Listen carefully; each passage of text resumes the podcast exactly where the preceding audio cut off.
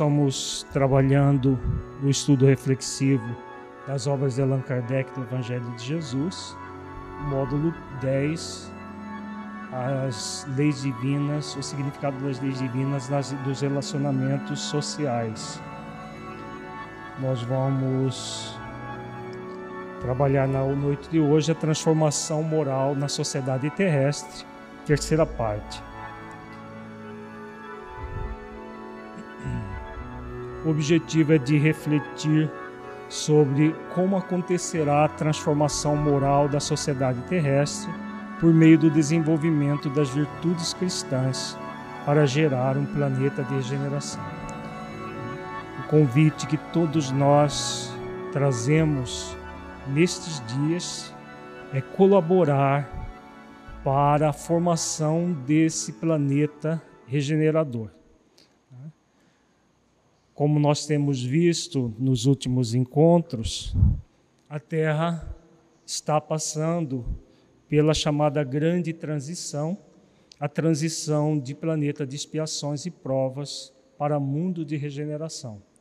Então, nessa transição de expiações e provas para a regeneração, ela vai contar com uma humanidade regenerada uma humanidade que as pessoas queiram se tornar melhores, mais amáveis, e somente esse tipo de pessoa que vai reencarnar na Terra.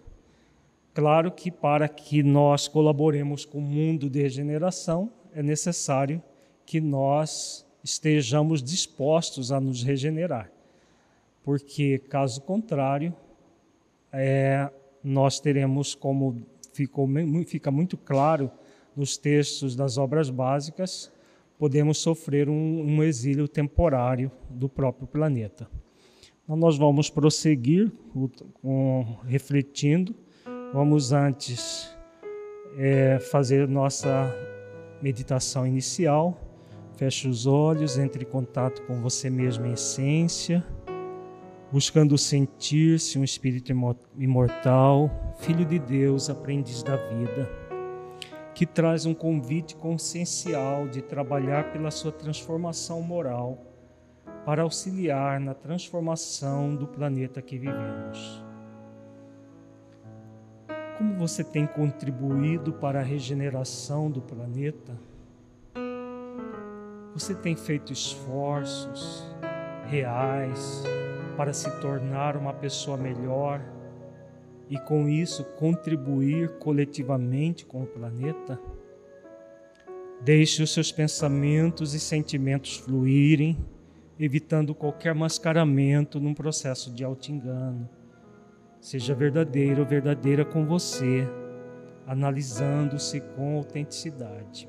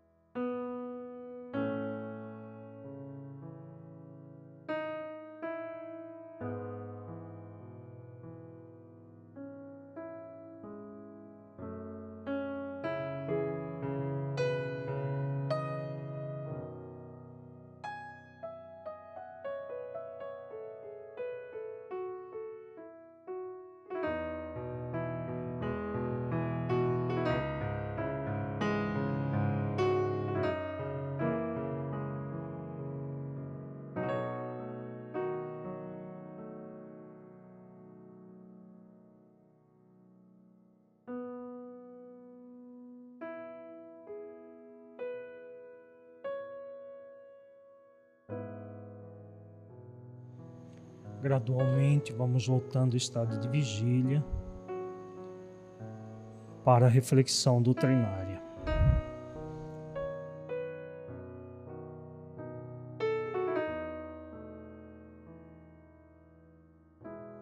Começaremos as nossas reflexões com o Evangelho de Mateus, capítulo 24, versículo 30, 21 porque haverá então grande aflição como nunca houve desde o princípio do mundo até agora, nem tampouco haverá jamais. Nós já falamos que esse capítulo 24 do Evangelho de Mateus é considerado, é chamado sermão profético. É uma fala de Jesus que ele aborda o porvir, ele aborda a profecias do chamado final dos tempos. O capítulo 24 inteiro, Jesus fala a respeito, a partir de uma pergunta dos, dos discípulos, quando haveria o fim, fim do mundo. E aí ele vai traçando uma série de considerações sobre o chamado fim do mundo. Para muitas pessoas, esse fim do mundo é entendido ao pé da letra, de uma forma é, é, que realmente vai haver o final do planeta Terra, a destruição completa do planeta, e as pessoas boas vão ficar é, no, no chamado céu e as más vão ficar no inferno eterno. As próprias falas de Jesus não, não correspondem com essa questão de ser o fim do mundo, fim do planeta enquanto é, entidade física. É o fim do mundo de iniquidade, sim, e início de um novo mundo, de uma nova etapa de evolução do próprio planeta. A etapa da regeneração planetária.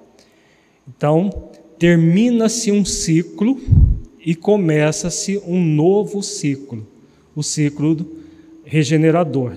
Então, por isso, ao capítulo 24 do Evangelho de Mateus inteiro aborda a questão do chamado fim do mundo. E Jesus, no, no versículo 21, fala das aflições que nós estamos vivendo no mundo. No nosso encontro passado, nós vimos que essas aflições são cada vez mais amplas e que é, nós ainda não chegamos no final dela, que haverá mais aflição. Então, como ele, ele diz aqui, haverá grande aflição como nunca houve desde o princípio do mundo até agora. E nem tampouco haverá jamais. Apesar de ser um versículo que aborda muito claramente as dificuldades, os problemas que nós vimos passando como humanidade inteira, ele é profundo, profundamente consolador. Por quê?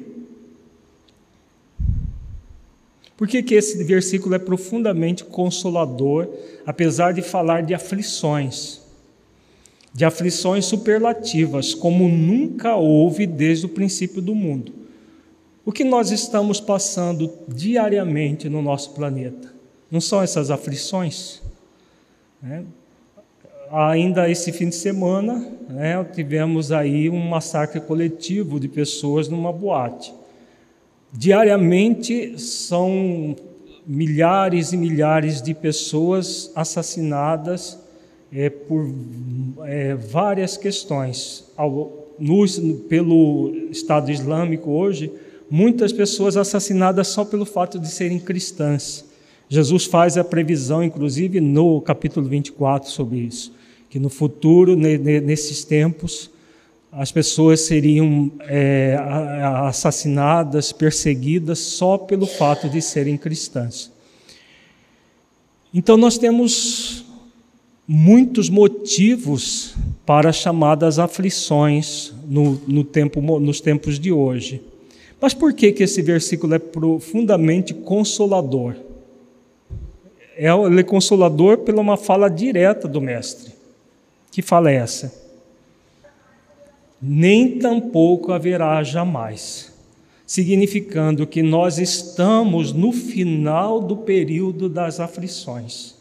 Uma vez concluído esse período da chamada transição planetária, nós já não teremos mais essas aflições coletivas como nós estamos tendo no planeta. Os chamados flagelos coletivos, tanto os flagelos coletivos é, físicos, como nós, nós trabalhamos no nosso encontro passado, como, quanto com os, os flagelos coletivos de ordem humana, que o próprio ser humano gera. Então, é o que nós estamos presenciando no momento da, do nosso planeta, nesse momento evolutivo do planeta. Uma aflição como nunca houve antes. Então, nós teremos, é, muito provavelmente, ainda muito sofrimento acontecendo no planeta. Só que tem dias contados esse sofrimento. No próximo versículo fica mais claro ainda essa questão. No 22 ele diz: E se aqueles dias não fossem abreviados, nenhuma carne se salvaria, mas por causa dos escolhidos serão abreviados aqueles dias. De que Jesus está falando aqui, gente? Hum? E se aqueles dias não fossem abreviados, nenhuma carne se salvaria. Há um interesse da sombra de destruir o planeta? Sim. Há o interesse da sombra dos espíritos sombrios que habitam as, as furnas na, nas regiões inferiores da Terra de destruir o planeta. Eles é, fomentam tudo isso que está acontecendo no mundo físico, porque o que nós temos no mundo físico, na verdade, é uma pálida ideia daquilo que acontece na dimensão espiritual. É muito mais grave tudo, todas essas aflições, esses sofrimentos na dimensão espiritual. Então não faltam espíritos querendo destruir o planeta. Espíritos desencarnados. Eles podem contar com encarnados que possam fazer, às vezes, de destruidores? Podem encontrar mentes encarnadas, preparar bombas atômicas que destruam o planeta? Sim, pode. Agora, aquilo que nós falamos eh, ontem, não, no encontro passado, que lei que jamais aconteceria isso por uma lei divina? Que lei é essa? Hã? A misericórdia está envolvida, mas é uma lei mais direta. A lei de evolução também está envolvida, a lei de permissão. A lei de permissão. Deus não permitiria isso. É o que Jesus está falando aqui, não está? E se aqueles dias não fossem abreviados, quem é que vai abreviar esses dias? Deus, lei, as leis divinas. As leis divinas, elas agem para que jamais aconteça algo que não seja da permissão de Deus. O que está acontecendo está com, sob a permissão de Deus. É aquela questão, é o mal que do mal surge um bem. Nós vimos, inclusive no encontro anterior, sobre as guerras que do mal que a guerra produz acaba gerando uma vontade de realizar o bem muito grande pelas pessoas que passam pelas guerras. No, no, no, no caso, todas as aflições vai gerando o que na coletividade? Tudo isso que nós estamos vivendo tem gerado o que? Do ponto de vista coletivo, individual e coletivo. Hã? Medo. Sim, além do medo, o que mais? Vontade de mudança, sobretudo o que vai sendo gerado é uma vontade de mudança. Existem pessoas que ficam acuadas nisso, medrosas, isso sim existe. Mas o que está gerando na coletividade é uma vontade coletiva de que isso tudo mude. É? Essa vontade coletiva, é claro que é, ainda não é da totalidade, mas principalmente das pessoas que estão passando por essas aflições, o que vai gerando no planeta como um todo? Não vai gerando um clamor por, pela mudança? É por isso que o mal é permitido, mas ele tem uma, uma, um limite. Qual é o limite do mal? Tem a ver com uma lei divina. Qual é o limite do mal? Essas leis todas que foram colocadas, mas é uma lei muito específica. Lei de destruição. É. A lei de destruição. O limite é da destruição do quê? Do planeta. Não é o que Jesus está falando aqui? E se aqueles dias não fossem abreviados, nenhuma carne se salvaria, significando que há sim um desejo dos espíritos de destruir a terra. Mas vai haver a, permissão para a destruição? Não. A lei, existe a lei da destruição, que na verdade é muito mais uma lei de transformação, nós vamos ver isso no texto de A Gênese de Kardec, mas há toda uma, uma proteção, e aí entra a lei de misericórdia, a lei de é, amor, justiça e caridade, que não vai permitir que isso aconteça. E por que, que não vai acontecer? Não existe a permissão divina, mas por quê? Tá, também está no texto. Por causa dos escolhidos. Não faz sentido um planeta evoluir chegar no final da sua, do seu estágio de, de expiações e provas, para ir para no mundo de regeneração, e um louco qualquer destrói o planeta. Né? Um espírito é, encarnado sob a, o assédio de espíritos desencarnados malévolos destruiu o planeta. Por causa dos escolhidos, serão abreviados aqueles dias. E qual, qual, quais os fatores que Deus conta para abreviar esses dias. Nós já vimos aqui também. Qual é o grande fator? A mudança do que escolheram? Sim, isso tudo acontece, tem a ver com, a, com aquilo que a Solange falou, mas é um outro fator. O exílio dos espíritos maldosos. Então, o exílio de, de espíritos que estão nas sombras, fomentando todo esse mal, tem, tem acontecido aos milhares aqueles mais empedernidos do mal que poderiam produzir a destruição do planeta estão sendo exilados. Então está havendo uma como se fosse uma limpeza, um saneamento de todas as regiões inferiores, que uma vez sanada, saneada essas regiões inferiores, nós não teremos mais possibilidade da destruição do planeta. E aí o processo regenerador se acontecerá com muito mais eficiência, porque todo esse clamor resultante dessas aflições superlativas vão ser, vai ser tão grande que a própria humanidade que, so, que ficar na terra, tanto encarnados quanto desencarnados, vão proceder o restante do processo regenerador. Faz sentido isso, gente? Então, o grande fator para abreviar esses dias é o exílio planetário. Claro, associado a todas essas aflições, aos processos da transformação física do planeta, a transformações sociais, também estarão, e tudo isso auxilia no, no, no abreviamento, mas é sobretudo as, o exílio. Quem participa de reuniões mediúnicas nesses dias tem visto isso a comunicação cada vez mais intensa de espíritos empedernidos do mal e que estão sendo envolvidos para o exílio, sendo preparados para o exílio. Os que passam pelas reuniões mediúnicas é uma minoria, a grande maioria deles são é, encaminhados para o exílio pelos próprios espíritos tutelares da terra. Alguma pergunta dos dois versículos? Então, nós vamos prosseguir comentando a partir de um texto do, da questão 738 do Livro dos Espíritos, que fala sobre essa questão dos flagelos e, e da, das aflições que Jesus coloca aqui.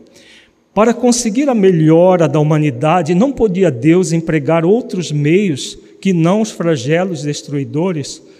Aqui devemos entender os flagelos destruidores de dois tipos: os físicos e os gerados pelo próprio ser humano, como esse que aconteceu nesse final de semana. Né? Foi um flagelo destruidor causado por um ser humano, mas foi. E aí, gente? Deus não poderia empregar outros meios que não os flagelos, não haver, não haver flagelos destruidores, nós melhorarmos? Poderia ou não? Sim, poderia. Vamos ver muito claro que poderia. Pode. E os emprega todos os dias, pois que deu a cada um os meios de progredir pelo conhecimento do bem e do mal pelo conhecimento, o homem, porém, não se aproveita desses meios. Necessário, portanto, se torna que seja castigado no seu orgulho e que se lhe faça sentir a sua fraqueza. Então vejamos o alcance dessa, dessa resposta dos benfeitores. Haveria a possibilidade da humanidade evoluir pelo bem? Sim, sem sombra de dúvida. O problema é que a grande maioria ainda não se volta para o bem. Né? O, a, o progresso pelo conhecimento do bem e do mal. Como a grande maioria não busca voluntariamente o progresso pelo conhecimento do, do bem e por o movimento diretamente ao bem, os flagelos destruidores são aproveitados por Deus para que desse mal surja o bem. Então, por isso que a lei de permissão, porque muitas vezes as pessoas perguntam, mas por que, que Deus permite isso? Permite tudo o que está acontecendo no nosso planeta? Exatamente porque a grande maioria não se volta voluntariamente ao bem. E aí Deus permite o mal para que nós aprendamos a valorizar o bem. Aqui os benfeitores falam de castigo, mas é aquela questão das consequências que nós estamos trabalhando, não é o castigo comumente, como se Deus estivesse nos castigando, você não faz o que deve, o que é certo, eu vou te castigar. É no sentido de que nós sofremos as consequências das nossas escolhas sempre. E as consequências para aqueles que estão no mal parece um castigo mas na verdade é apenas causa e efeito. É, se a causa é maldosa, os efeitos serão maldosos, para que a pessoa possa sentir o que gera verdadeiramente esse mal, que não é as questões, não são as coisas externas, é a forma como ela se conduz frente às questões externas que gera todo esse mal. Vamos ver agora alguns é, alguns trechos do livro A Gênese, de Allan Kardec, do capítulo é, 18, itens 33 e 35.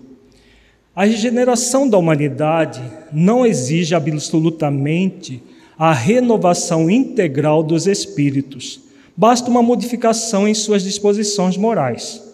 Essa modificação se opera em todos quantos lhe estão predispostos desde que sejam subtraídos à influência perniciosa do mundo. Assim, nem sempre os que voltam são outros espíritos, são com frequência os mesmos espíritos, mas pensando e sentindo de outra maneira. Aqui Kardec está fazendo uma referência àquilo que nós já trabalhamos no encontro, nos encontros anteriores, de que quando o espírito passa por uma, uma temporada no mundo, no mundo espiritual, aprende uma série de questões e retorna numa outra época, nessa outra época, pensando e sentindo de outra maneira, essa transformação vai acontecendo e isso é, vai se acelerar nas próximas décadas da mudança coletiva do pensamento. Quem observa atentamente o que tem acontecido na nossa sociedade percebe isso uma mudança de mentalidade em muita gente. Muitas pessoas já tendo uma visão mais coletiva da vida do que individualista, ego, egoísta, egocêntrica. E claro que é, essa mudança coletiva é resultado das mudanças individuais e todos estão sendo convidados a essa mudança. Aqueles que resistirem for só, é, por um processo de, de rebeldia frente a tudo isso, aí, claro, vai ter, vão ter a, a possibilidade, sim, do exílio planetário. Quando insulado e individual esse melhoramento passa despercebido e nenhuma influência ostensiva alcança sobre o mundo. Muito outro é feito quando a melhora se produz simultaneamente sobre grandes massas, porque então, conforme as proporções que assuma numa geração, pode modificar profundamente as ideias de um povo ou de uma raça. Então, aquilo que também nós já comentamos em outros essa mudança vai se ampliando cada vez mais até envolver uma grande massa de pessoas. Quanto mais pessoas pensando numa, uma, numa situação, maior o poder disso que, é, que essas grandes massas acabam fomentando. É o que nós estamos percebendo no nosso país. Até pouco tempo atrás havia uma certa conivência com corrupção, com tudo que sempre aconteceu. E as pessoas fingiam que nada estava acontecendo. De um certo tempo para cá, está havendo cada vez uma mobilização das pessoas para que isso tenha um fim. Né? E quanto mais pessoas estiverem fomentando isso, mas, é, como diz a, Kardec aqui, vai modificar profundamente as ideias de um povo, de uma raça. Então, o que nós estamos vendo aqui de uma forma muito clara com o povo brasileiro, que está saindo daquela conivência passiva do, para as questões de ordem é, governamental para uma, um ativismo maior nesse aspecto. É o que quase sempre se nota depois dos grandes choques que dizimam as populações. Os flagelos destruidores apenas destroem corpos, não atingem o espírito. Ativam o movimento de vai-vem entre o mundo corporal e o mundo espiritual, e por conseguinte o movimento progressivo dos espíritos encarnados e desencarnados. É de notar-se que em todas as épocas da história, as grandes crises sociais se seguiu uma era de progresso. Então, essa, essa dedução que Kardec faz aqui é muito significativa. Quando nós temos um flagelo destruidor, isso gera uma comoção na sociedade? Por menor que seja, gera uma comoção. Né? Mas o que está acontecendo aí, de fato? Há uma diferença de desencarnar individualmente ou coletivamente? Há diferença? Todos nós vamos desencarnar um dia? Se vamos desencarnar coletivamente ou individualmente, afeta alguma coisa? É o que Kardec está dizendo aqui. Os flagelos destruidores apenas destroem corpos, não atingem o espírito. Ativa o movimento de vai e vem entre o mundo corporal e o mundo espiritual. Então, do ponto de vista da lei da desencarnação, não é, é praticamente não é significativo isso, não é verdade? Não é porque desencarnar é, todos nós vamos desencarnar junto com outras pessoas ou não, não faz, faz diferença do ponto de vista da lei da desencarnação. Agora, do ponto de vista social, faz diferença? Muita diferença. É um simples acidente como esse que aconteceu na semana passada, que 18, acho que 18 estudantes desencarnaram num acidente de ônibus aqui no, né, o pessoal do exterior que não está sabendo, no, perto de São Paulo, 18 estudantes é, num acidente de ônibus, eles vieram a desencarnar. Então isso gera uma comoção coletiva. Isso tem um fim, um fim útil?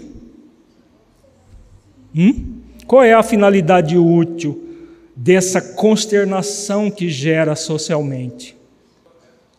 É apressar o progresso. Né? Vejamos que os flagelos destruidores está no âmbito da lei de destruição. Agora, a lei de permissão permite que os flagelos destruidores, sejam os de ordem física, sejam os de ordem humana, porque no final do processo há sempre o progresso social. A sociedade como um todo vai, como ele diz aqui, o movimento progressivo dos espíritos encarnados e desencarnados. Então, todos aqueles que passam direta ou indiretamente por aquele flagelo destruidor ou por um acidente, como foi o caso do ônibus, qualquer situação em que há mortes coletivas, há uma compulsão é, social e, e, nessa compulsão social, no final do, do, do, da, dessa compulsão, há uma, um progresso das pessoas, há uma maior sensibilização das pessoas. E como diz Kardec, as grandes crises sociais se seguiam uma era de progresso. Isso, se nós observarmos na história, vai ficar muito claro na história isso. Opera-se presentemente um desses movimentos gerais, destinado a realizar uma remodelação da humanidade. A multiplicidade das causas de destruição constitui sinal característico dos tempos, visto que elas apressarão a eclosão dos novos germes. São as folhas que caem no outono e às quais sucedem outras folhas cheias de vida, porquanto a humanidade tem suas estações como os indivíduos têm suas várias idades. As folhas mortas da humanidade caem batidas pelas jajadas e pelos golpes do vento, porém para renascerem mais vivazes sob o, me, o mesmo sopro de vida que não se extingue, mas se purifica. Vejamos aqui, Kardec faz, usa essa metáfora né, das estações. Nós estamos vivendo um outono enquanto humanidade, num processo de, de quedas das chamadas folhas é, para o renascimento que vem logo em seguida. É, e te, estamos vendo essa multiplicidade das causas de destruição, que constitui sinal desses tempos, desse, dos, desses, desses tempos que nós estamos vivendo enquanto sociedade. Para o materialista, os flagelos destruidores são calamidades carentes de compensação sem resultados aproveitáveis, pois que, na opinião deles, os aludidos flagelos aniquilam os seres para sempre. Para aquele, porém, que sabe que a morte unicamente destrói o envoltório, tais flagelos não acarretam as mesmas consequências e não lhe causam o mínimo pavor ele lhes compreende o objetivo e não ignora que os homens não perdem mais por morrerem juntos do que por morrerem isolados, dado que dá de uma forma ou de outra a isso onde todos sempre chegar. Então, aquilo que nós já comentamos, né? Nós estamos tendo esses flagelos destruidores nesses últimos anos, ah, nesses, aliás, últimos séculos, nós vimos no nosso encontro passado das guerras. Nesses últimos 200 anos, quantas guerras a humanidade já passou, que é um grande flagelo destruidor, é, e só de guerras mundiais nós tivemos duas. Mas tudo isso que aconteceu, toda a carnificina, o genocídio dos judeus, mais de 6 milhões de pessoas mortas, tudo isso o que, que aconteceu? Unicamente houve a destruição do envoltório corporal. E todos os espíritos foram convidados, dessa forma dolorosa, a evoluir, a crescer, a se tornarem melhores. Né? Então, esse é o grande objetivo, objetivo da melhoria progressiva da humanidade.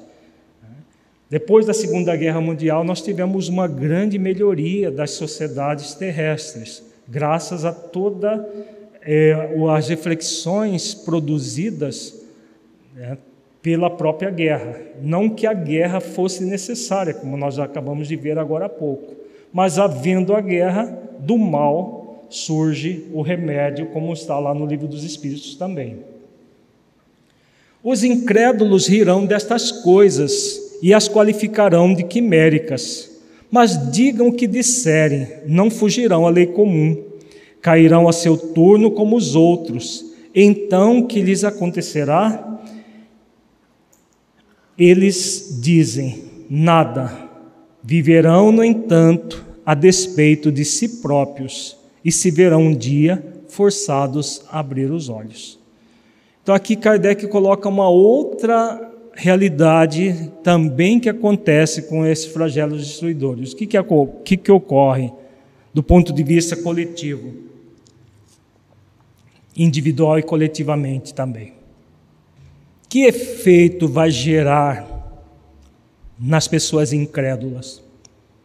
É, vão ser convidadas a despertar a consciência, né? Se vão despertar ou não, vai, vai é, de acordo com cada um. Mas os próprios flagelos destruidores, tudo que está acontecendo, não leva as pessoas, mesmo aquelas incrédulas, materialistas, a começar a repensar a vida? Todos são convidados a repensarem sobre a vida. Se não, não repensarem, como Kardec diz aqui, viverão depois da morte do corpo, seja no nível individual, numa situação individual ou coletiva, continuarão vivendo e serão forçados a abrir os olhos. E aí, numa outra existência, se puderem retornar ao planeta Terra, poderão mudar a opinião já com a Terra já um pouco melhorada, caso puderem retornar aqui. Se não, vão reencarnar em outro planeta e poderão melhorar, como é da lei que todos progridam.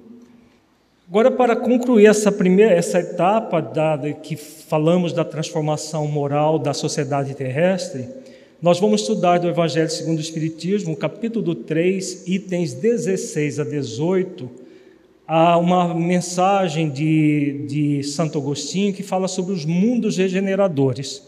Então, como que funciona uma sociedade no mundo regenerador? Nós estamos vendo a, a, as leis divinas aplicadas às relações sociais. Na próxima, a partir do nosso próximo encontro, nós vamos trabalhar sobre a família, depois vamos trabalhar as questões sociais de um modo geral, até concluir esse módulo, esse módulo do estudo reflexivo, trabalhando todas as questões sociais mais especificamente.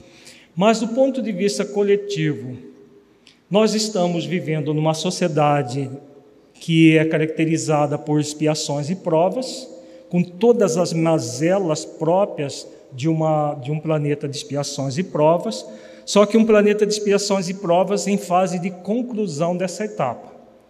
Então, uma tecnologia do ponto de vista material que nunca antes a humanidade teve uma capacidade de, de intelectual, de proporcionar conforto e tudo mais para toda a coletividade. Mas, ao mesmo tempo, moralmente, ainda deixando muito a desejar. Como funciona o mundo regenerador? É muito importante entender como funciona o mundo regenerador, por quê? Que é muito importante saber como funciona. Para, nós aspirarmos estar num deles, que mais, Regilaine? Tem mais coisa.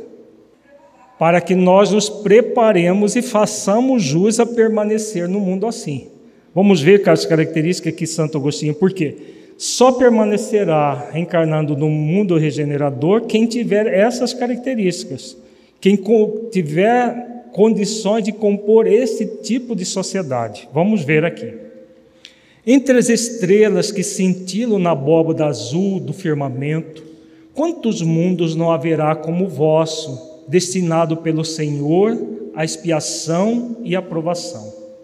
Mas também os há mais miseráveis e melhores, como os há de transição, que se podem denominar de regeneradores. Cada turbilhão planetário, a deslocar-se no espaço em torno de um centro comum, arrasta consigo seus mundos primitivos, de exílio, de provas, de regeneração e de felicidade. O que, que Santo Agostinho está dizendo aqui, gente? Ele está dizendo uma questão muito importante, significativa. É um princípio da doutrina espírita, mas ele passa uma informação muito, muito interessante aqui. Pelas, pelas é, dados que nós temos na ciência terrestre, que, que acontece no nosso sistema solar? Pelos dados que nós já conseguimos entender aqui, só tem vida na Terra. Há, há cogitações de haver vida tipo bactéria, alguma coisa assim, talvez em Marte, Vênus, mas fora disso, Júpiter, por exemplo, é um planeta é, gasoso, super gelado, não tem vida. E as informações que nós temos pela revelação espírita que Júpiter é o planeta mais feliz do nosso planeta, do nosso sistema solar. E aqui Santo Agostinho está dizendo que cada sol tem os planetas que giram em torno desse sol e na, nesse sistema planetário nós temos os vários tipos de mundos, os primitivos, de exílio, de provas de, de provas de regeneração e de felicidade.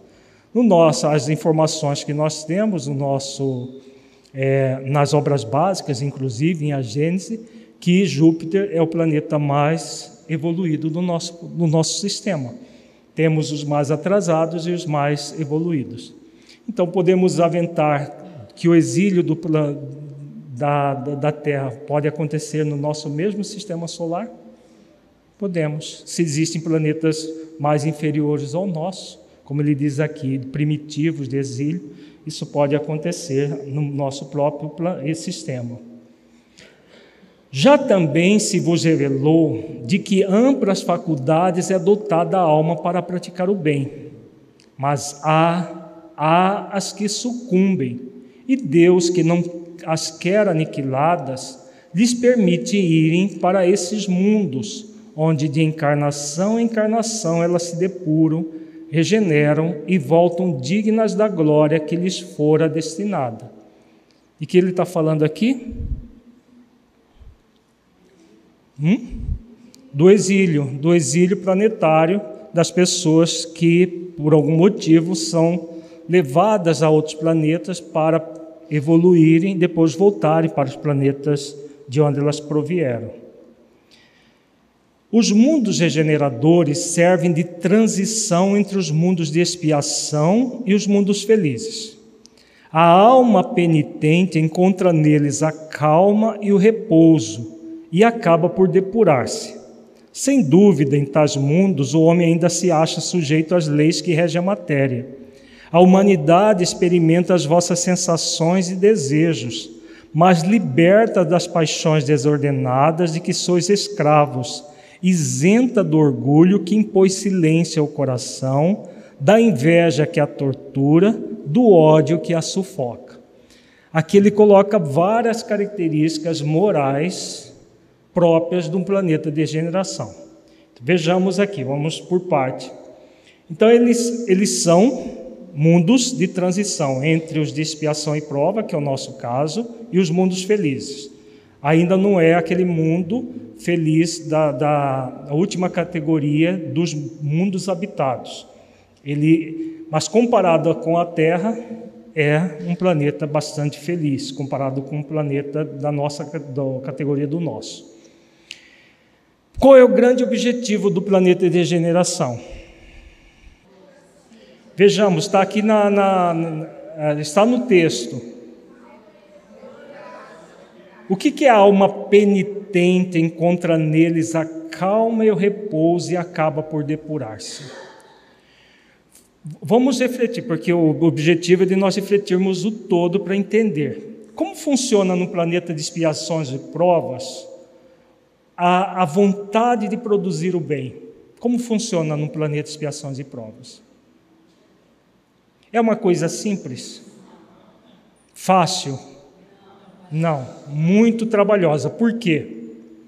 Qualquer pessoa num planeta de expiações e provas que se voltar ao bem, o que, que ela vai. É, vai ficar tudo muito calmo, muito sereno para ela? Não. Ela vai receber ataques de todos os modos para quê? Para que ela desista do bem a ser feito. Então, existem espíritos tanto desencarnados, principalmente, quanto encarnados, que vão bombardear essa pessoa, quer tenha relações com ela diretamente do passado ou não, né? mas vão atacar para que ela desista de realizar o bem. Muitos desistem, não é verdade?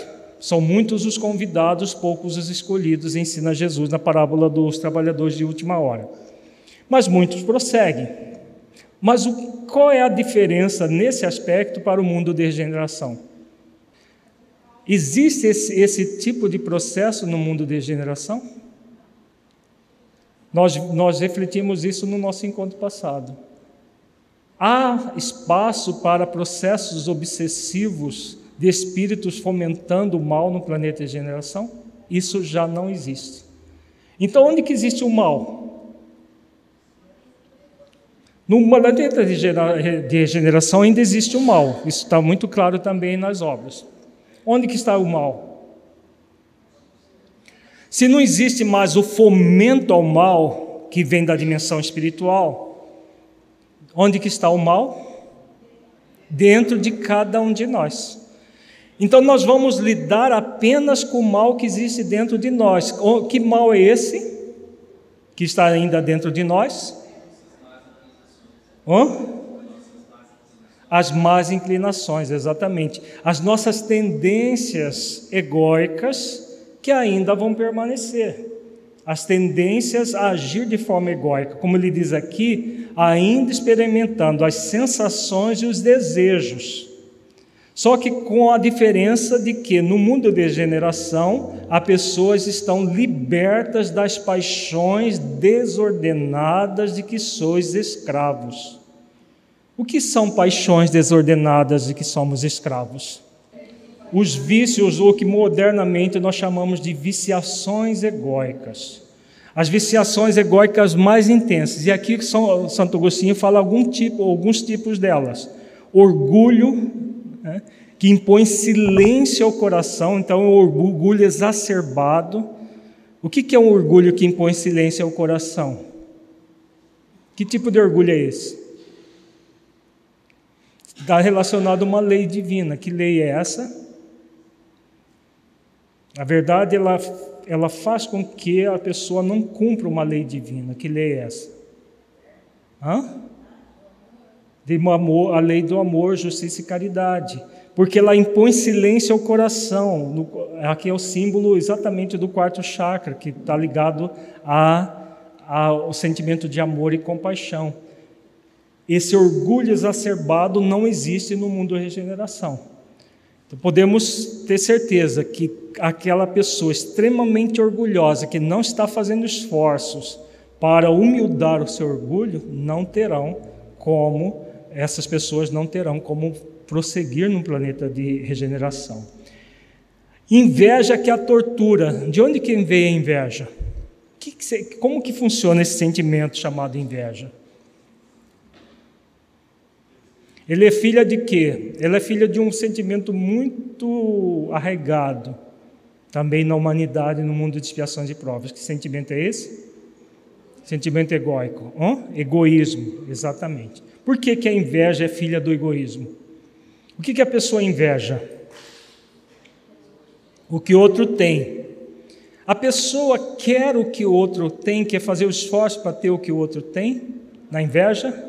Não. O que, que ela quer? que outro perca aquilo que ela não tem. É um sentimento que leva a pessoa a desejar intensamente que o outro perca.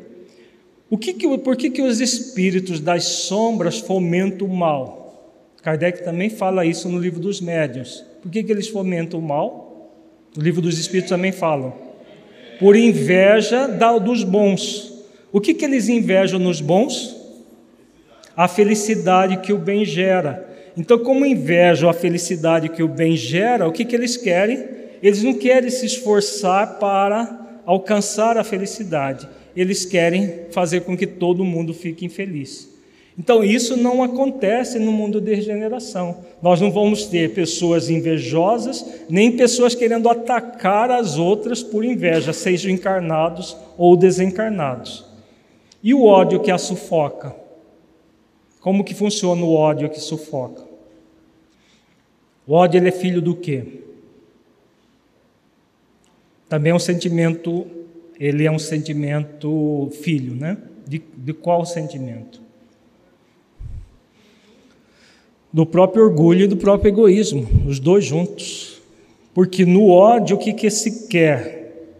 Quer se contrapor a um, um, status quo, uma situação que a pessoa se sente de alguma maneira agredida, seja nos, na, nas suas questões é, particulares ou não, né? Porque, por exemplo, o espírito que fomenta o mal simplesmente por inveja da felicidade do bom, dos, dos bons.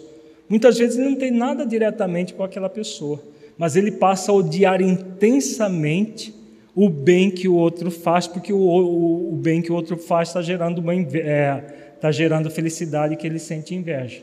E aí ele quer destruir o outro por isso. Tudo isso cessa no mundo de regeneração.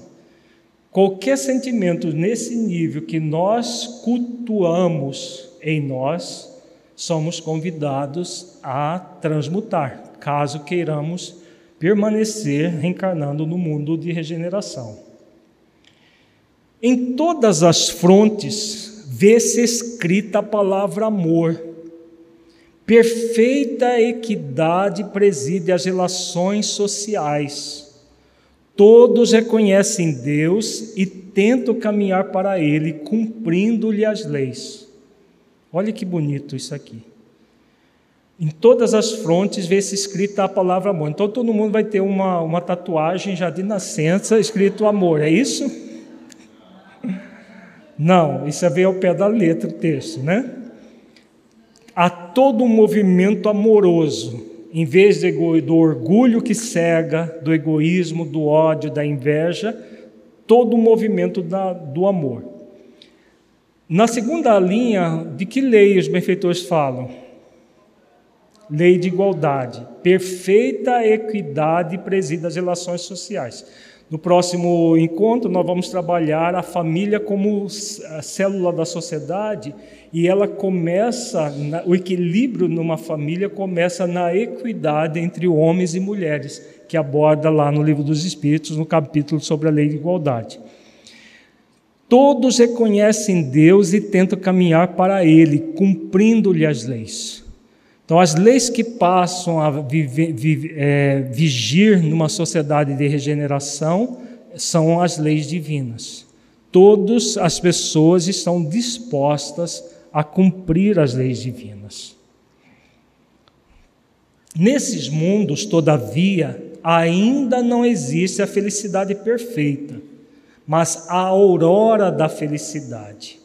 O homem lá é ainda de carne, por isso sujeito às vicissitudes de que libertos só se acham seres completamente desmaterializados. Ainda tem de suportar provas, porém sem as pungentes angústias da expiação. Vejamos, aqui Santo Agostinho também coloca uma coisa muito importante, é a questão de que qual a diferença do mundo regenerador para o mundo feliz. No mundo feliz não existe mais o mal, então o que existe é a felicidade já quase que planificada. Já ainda não é a felicidade do espírito puro, mas é a felicidade possível para o ser que ainda está em evolução. No, no mundo da regeneração acontece a aurora da felicidade. O que seria essa aurora da felicidade? O início da felicidade, por quê? Por que, que há esse início, essa aurora da felicidade? É porque ainda existem provas a serem realizadas e as provas, o que, que pode acontecer nas provas? Aprovação ou reprovação. É simples assim. A reprovação significa o quê? A reprovação significa, claro, um estado de infelicidade. E o que gera a reprovação? no caso, ainda os males que existem dentro de nós. Agora, comparado com as provações e as expiações que nós temos num planeta de expiações e provas, é fichinha, é coisa. Né, vai, as provações são muito mais morais e de, de esforço para ampliação cada vez maior desse bem. Né? Agora, o que vai caracterizar basicamente o mundo de regeneração? Que é muito importante refletir isso. Não vai haver espaço para expiações no mundo de regeneração. Não é? Está aqui, ó. Suportam provas, porém sem as pungentes angústias da expiação. O que significa isso? Do ponto de vista de evolução do ser. Nossa encarnação atual, como que ela funciona? É um misto de quê? De provas e expiações, não é? Por que, que nós somos espíritas, nós somos trabalhadores de última hora? É última hora para quê? Se, se a eternidade é nossa é, é, é a condição de todos os seres filhos de Deus. A última hora para expiar e regenerar-se individualmente. Podemos aventar a possibilidade de daqueles que precisarem ainda expiar e que não aproveitarem este, esta encarnação para expiar, serem exilados? Nós vimos nos nossos encontros passados que vão dois tipos de exílio: exílio do planeta e exílio dos povos mais atrasados do nosso próprio planeta. Os exílios desses, nesses povos mais atrasados do planeta são, serão para os espíritos menos piores, claro, né? Os, os demais vão ser levados para mundos de próprios para, para espiar. Se a Terra, por exemplo, pessoas que hoje têm se matado, têm se suicidado, vai ter espaço, tempo para que elas voltem, espiem, depois voltem novamente? No próprio livro Memória do Suicida é dito lá que muitos espíritos, isso, o Memória do Suicida, que a história se passa na década de 10 e de 20 do século passado, que muitos espíritos suicidas precisavam ir para mundos mais atrasados que a Terra, isso no início do século passado, porque eles não tinham condições de permanecer energeticamente, não tinham condições de permanecer aqui. Agora imaginemos situações várias que têm acontecido, vai, não, não há espaço de que tipo? O que, que, que acontece para o espírito para que ele não poder continuar no planeta? Não é simplesmente alguém que vai lá e escolhe ele para ser exilado ou não. É o que, que é, qual é o mecanismo que acontece para o espírito? O mundo de regeneração dessa forma, que tipo de energia ele emana? Hã? Uma energia bem mais suave, mais leve. Espíritos que necessitam das pungentes angústias da expiação. Tem como viver num ambiente suave e leve? Se o próprio mundo íntimo deles não está suave e leve, estão ainda sob as, as pungentes angústias da expiação, necessitam de um ambiente propício para isso. Por isso que o exílio, é, o exílio é uma necessidade para o espírito. Tem a ver com a própria lei, a lei de evolução, a lei de misericórdia, para que o espírito esteja num ambiente energético que permita que ele espie e melhore. Se um, um, espírito que precisa de espiar permanecer num planeta de regeneração, ele não espia. Por quê? Porque não, não, energeticamente não há espaço para que ele se liberte dessas angústias pungentes da expiação. Precisa de um ambiente propício a isso. Se a própria consciência vai, sim, muitos deles a própria consciência vão, vão, vai fazer com que eles é, peçam para ser exilados. Né? Os que tiverem condições de escolher. Não tem um arcabouço energético para expiação. Né? Se, se ele está intimamente, nisso que Kardec coloca aqui, a angústia da expiação e o ambiente externo está todo voltado para o amor, para o bem, para a harmonia, ele não tem espaço para espiar. Né? Não há espaço energético. Comparados à Terra, esses mundos são bastante ditosos, e muitos dentre vós se alegrariam de habitá-los, pois que eles representam a calma após a tempestade, a convalescência após a moléstia cruel. Contudo, menos absorvido pelas coisas materiais, o homem divisa melhor do que vós o futuro, compreende a existência de outros gozos prometidos pelo Senhor aos que dele se mostrem dignos, quando a morte lhes houver de novo ceifado os corpos, a fim de lhes outorgar a verdadeira vida. Aqui Santo Agostinho faz a comparação com o planeta Terra, né, o nosso planeta de expiações e provas, e aqui ele fala mais uma questão que acontece no mundo regenerador. O que, que ele está dizendo aqui? Ele usa duas metáforas muito interessantes. A calma após a tempestade, a convalescência após a moléstia cruel. Então, aquele espaço, aquele ambiente em que o espírito já voltado ao bem, ele vai ter todo o ambiente propício a ampliar esse bem dentro de si. E aí ele, ele diz aqui, contudo menos absorvido pelas coisas materiais. Por quê? Por que, que no mundo de degeneração ele está menos absorvido pelas coisas materiais? Vamos observar como funciona a Terra hoje. A Terra hoje, ela já tem tecnologia suficiente para diminuir muito do trabalho material das pessoas? E nós ainda estamos num planeta de expiações e provas, com muito mal. Imagina quando toda a tecnologia estiver voltada para o bem, o que, vai acontecer com os nossos trabalhos materiais? Hoje nós não temos máquina para quase tudo. Com todo o mal que ainda existe, nós já temos máquinas para quase tudo. Né? Claro, dependendo do poder aquisitivo da pessoa. Né? As desigualdades sociais fazem com que as coisas não sejam bem assim, mas existem possibilidades.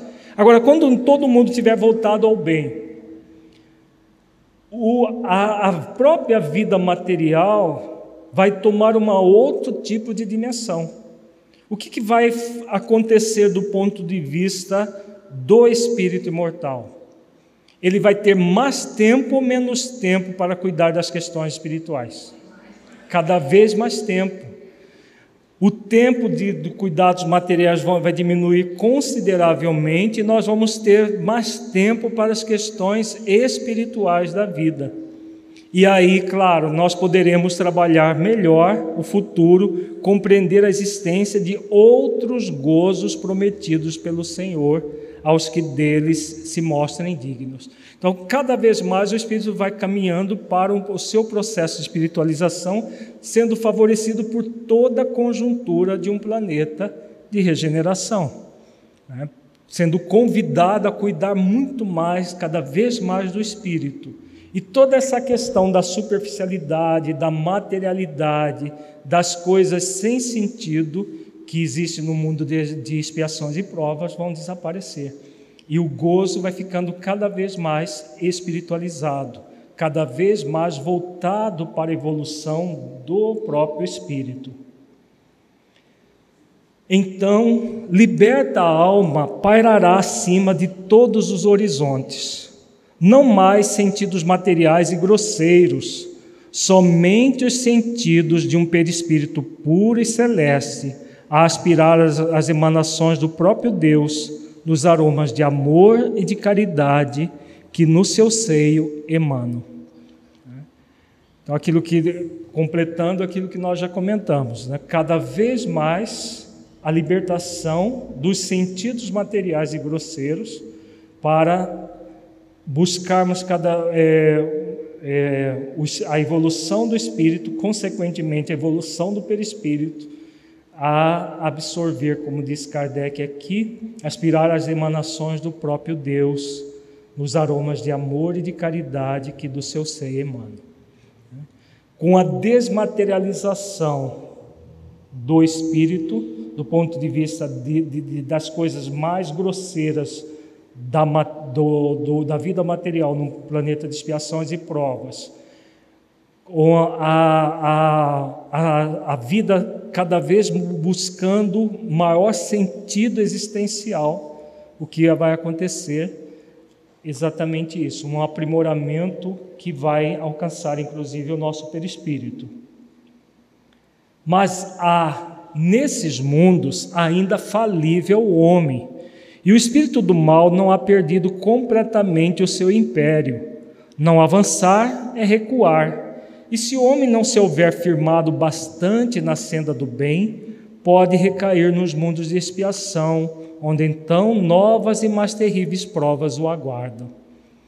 Olha que interessante essa, esse parágrafo, né?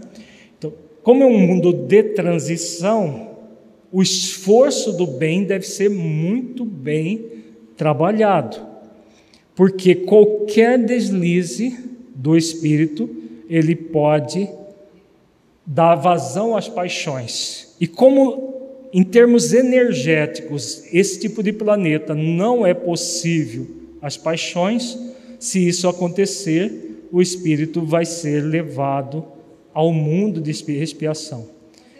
Agora vejamos se é um retrocesso? Não. Por quê? Por que, que seria um retrocesso, Ana Beatriz? Se ele não está digno de permanecer em regeneração, quem é que está retrocedendo? ele vai ser apenas colocado no ambiente próprio para a sua índole espiritual. Na verdade, é, é o que acontece: muitos espíritos vão permanecer na terra, já regenerada, como por acréscimo de misericórdia, como uma chance para que ele, com, a, com aquela massa de pessoas voltadas ao bem, permanecer reencarnado aqui. Mas, ao vendo deslizes de ordem moral, energeticamente ele não terá condições de permanecer. Agora, como deve ser já ter experimentado um planeta de regeneração e vir para um planeta de expiação de provas? Deve ser muito doloroso, né? Por quê? Se a pessoa não, não, não, não foi para um planeta de regeneração, ela não tem parâmetros. Então, é, vai ser, quem for exilado aqui da Terra vai para um planeta mais primitivo, mas é, a inteligência, toda a sua capacidade vai auxiliar a melhoria do outro planeta, mas é muito diferente daqueles que já experimentaram viver no mundo de degeneração e depois ir para um planeta que está iniciando a sua fase de expiação de provas.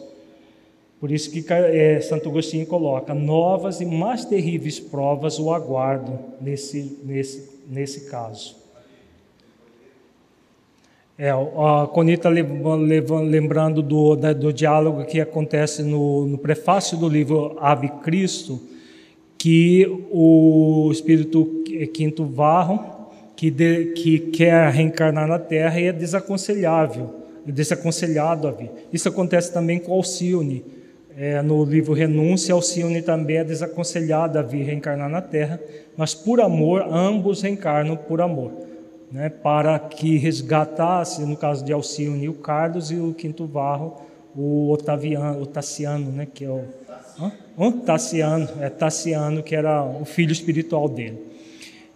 Porque o, o, era um espírito já, Alcione veio de uma outra de um outro sistema muito mais evoluído que a Terra, que o nosso sistema solar.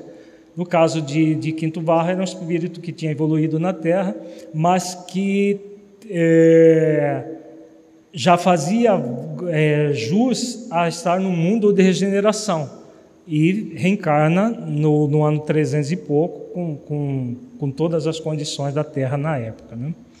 Mas por amor, os espíritos, o espírito faz isso.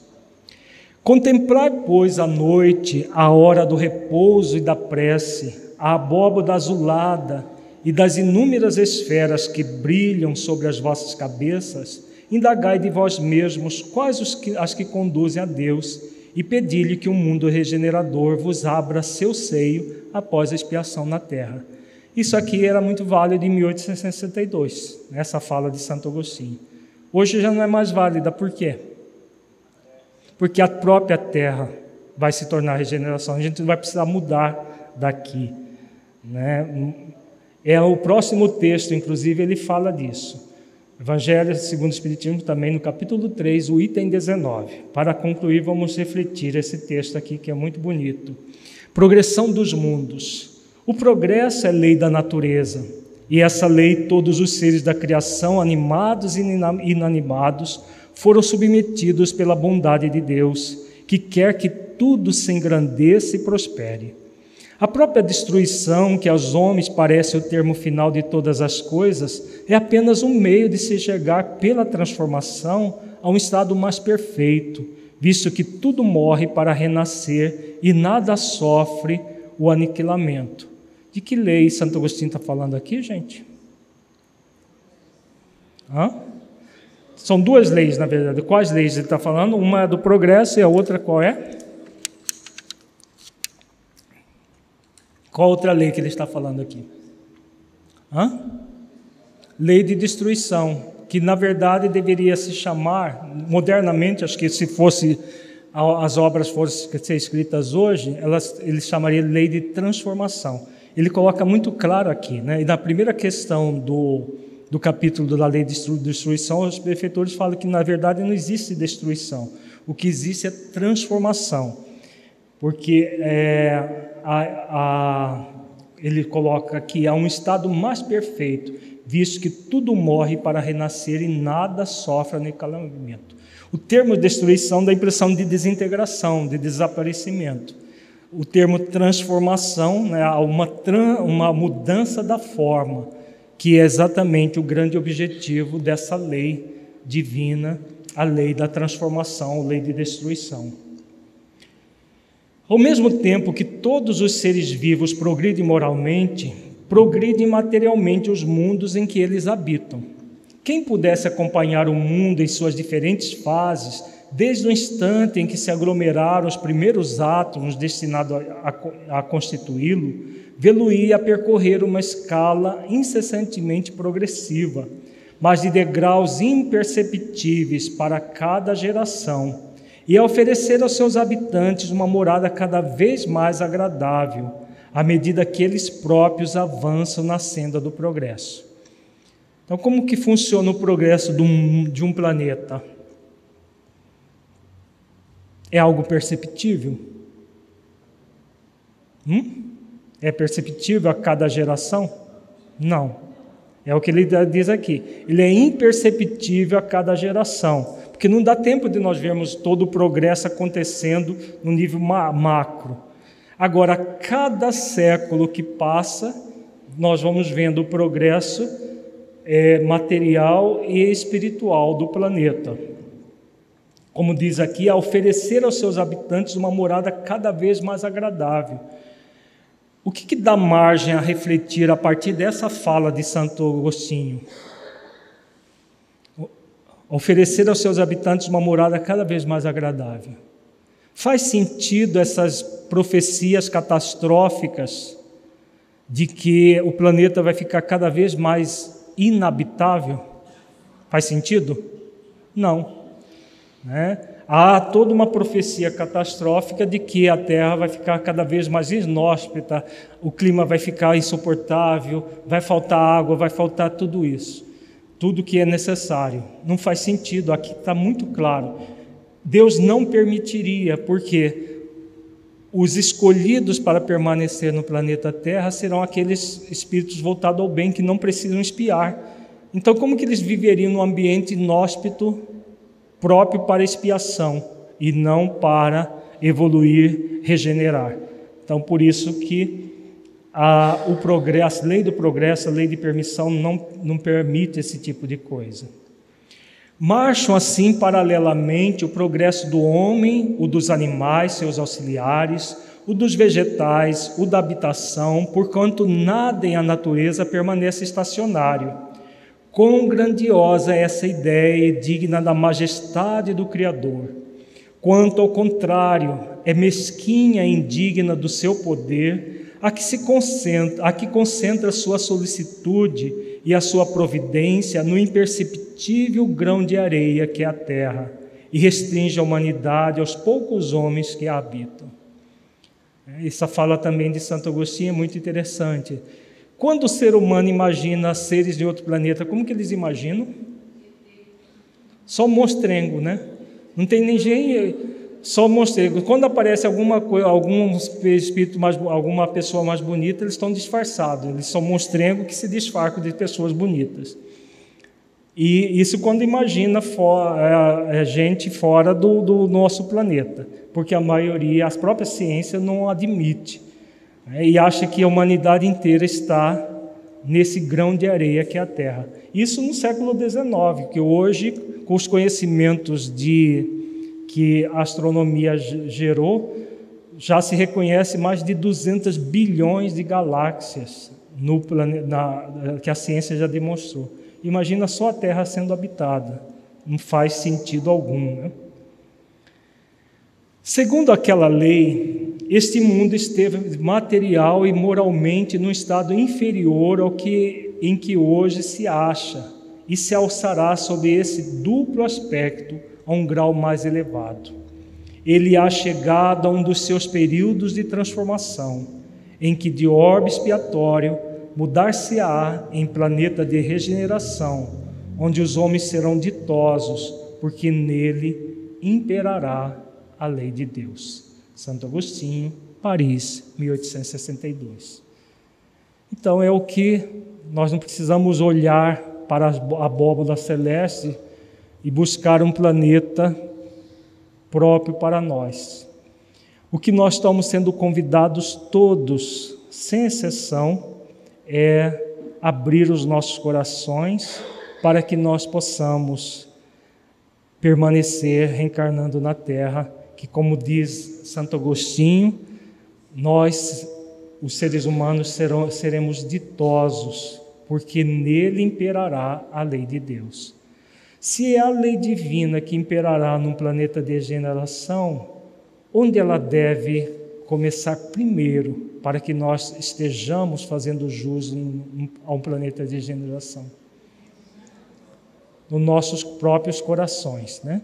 Por isso que os mentores têm trabalhado, os mentores do Projeto Espiritizar, na questão 627 do Livro dos Espíritos, eles falam claramente isso, que o grande objetivo dos espíritos superiores é nos ensinar as leis divinas, como funcionam essas leis, para que nós possamos aplicá-las em nossas vias de fato, porque só permanecerá reencarnando no planeta Terra aqueles que estiverem dispostos a seguir verdadeiramente a lei de Deus. Para isso, o caminho é a investigação das leis, como está lá na questão 619 do Livro dos Espíritos, e a partir da investigação das leis, sabendo como elas funcionam, trabalhar para que elas sejam vivenciadas nas nossas vidas. E como que se vivencia as leis? Praticando as virtudes cristãs, né? as virtudes que Jesus nos ensinou. Esse é o grande objetivo dos espíritos superiores nas nossas vidas, nos orientando, nos esclarecendo, para que nós nos melhoremos. Melhorando, podemos ter certeza que permaneceremos reencarnando no planeta Terra, onde seremos ditosos, porque vai imperar aqui a lei do amor. A lei de Deus, né, principalmente a, a lei maior, a lei de amor, justiça e caridade. Vamos fazer a nossa avaliação reflexiva, concluindo o nosso trabalho. Feche os olhos, entre em contato com você mesmo em essência buscando sentir o conteúdo estudado neste encontro. Do conteúdo que você entendeu que se aplique à sua vida.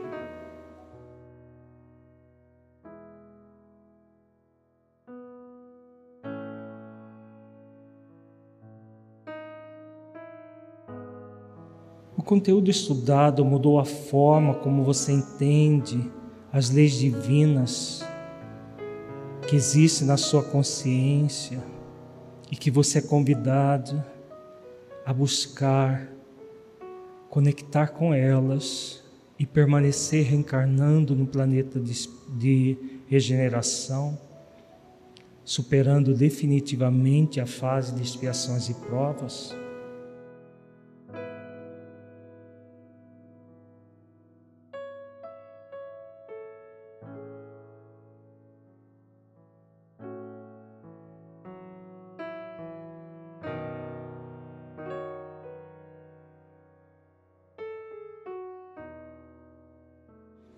Nesse encontro, refletimos sobre a transformação da Terra em planeta de degeneração, no qual o orgulho, o egoísmo, a inveja, o ódio e outras paixões serão substituídas pelas virtudes cristãs, que comparada à terra de hoje será um verdadeiro paraíso. Como você se vê reencarnando em um planeta assim? Você tem feito esforços para merecer continuar reencarnando na Terra regenerada?